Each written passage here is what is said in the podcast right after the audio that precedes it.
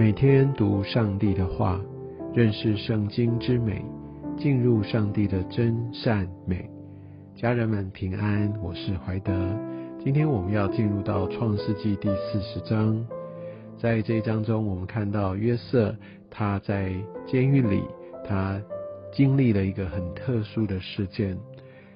按照呃犹太的解经学家，这个时候约瑟大约二十七岁。他在这个监狱里面大概已经有十年的时间，就在这个时候，好像上帝开始在进行他的计划，而让我们可以看见约瑟他有机会来接触在王宫中的官员。有一些解经学家说，也许这个善长跟九正他们被牵涉。在一个要来密谋、来谋杀法老的这样的一个阴谋里面，所以他们被下在这个监狱里面来等候调查的结果。那在当时的这样的一个体制下，其实九正。跟善长都需要是一个法老非常非常信任、一个很亲近的人，因为善长呢，他就是来预备所有法老一切的食物，所以如果当有人要下毒，又要要做任何的一个手脚，我想善长绝对是一个关键的人物。而九正呢，他的角色是他要来统管，就是法老他所饮用的这些的酒，而他在呃法老要来。开始来饮用，还有在开始要来吃食物之前，他要先自己来先尝，所以他等于是冒着生命的危险，先来确认法老所吃的、法老所喝的都是呃干净的，都是不会带来任何伤害的。所以我们也可以理解，这两个人都必须是。法老非常非常能够信任的人，所以当有任何的这些的猜测来到这样的一个他们的关系里面，当然他们就不可能会被留在原来的位置上面。所以也因为他们的地位特殊，他们又是法老所非常亲近的人，所以他们来到监狱里面，自然会被受到一个很特别的一个对待。特别如果说调查结果呃出炉之后，发现他们的清白，他们就会。官复原职，哇！那如果他们在监狱里面被好好的对待，我相信任何接待他们的人都会有所好处。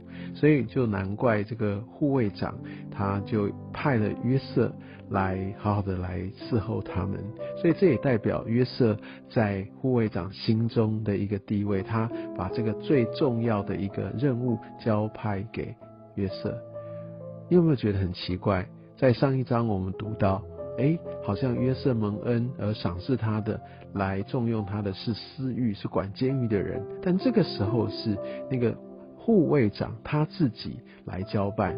这个护卫长也许是之前的波提乏，或者是后来接任的人。但无论如何，其实我们也可以看见约瑟之前的这样的一个被指控的罪名，很可能已经不被纪念。但很特别的是，他还继续被留在这样的一个监狱里面。如果说这个护卫长是波提法本人，那就更有趣了。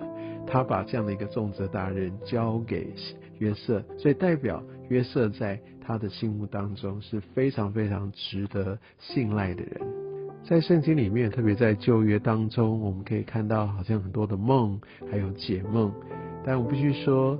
呃，这个梦还有怎么样解梦，其实不是呃以色列民族他们的专利，在当代的这个文化很多的国家当中，梦都被当作是神明要来对人来启示或者跟人来沟通的一个很重要的一个途径，所以在当时他们都有这样的一个梦跟解梦的这样的一个流程，有一个梦跟解梦之间的一个专门的所谓的专业人士啊。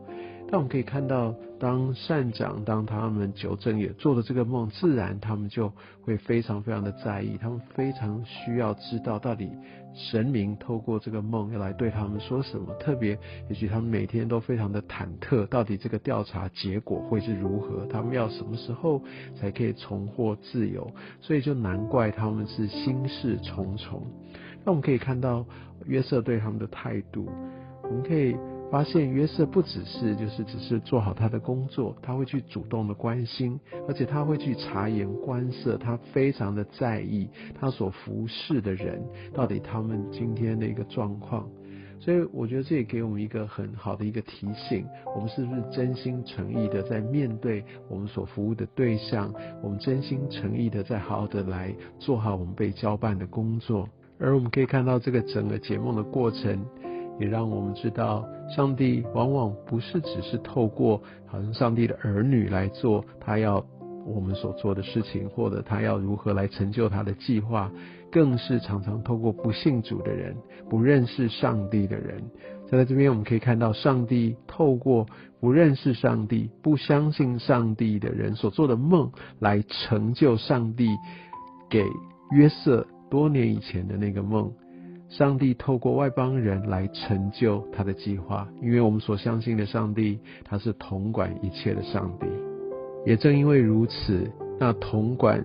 一切的上帝把这个梦的启示透过约瑟说出来，当然就会照着他所说的完全的成就。在今天的经文当中，我们可以看到官复原职的九正，他就忘记了约瑟所说的，好像约瑟跟一个重获自由的机会擦身而过。有些时候我们会想说，诶，好像上帝明明透过有这样的机会，好像他也透过这个人要把一个。一个一条路就打开了，把一扇门打开了，怎么搞的？好像跟我想的不一样。接下来的发展，好像怎么搞的？上帝突然又缩手了。其实不是的，上帝他的计划从来都没有改变。很多时候是我们的期待，我们很想要用一个自己所看见的方式能够成就，甚至就想说，上帝如果用这样的方式成就，哇，那就代表他是信实的。而当上帝用另外的方式，其实他原本就是要用这样的方式来带领的时候，我们反而没有办法跟上。我觉得上帝也透过这样的一个过程，也让约瑟知道，不是透过人脉，而是透过上帝他的主权。让我觉得很鼓励我们的是，虽然这个九正忘掉了约瑟，但是上帝从来不会忘记他的儿女。感谢主，他是信实的神。愿上帝祝福你。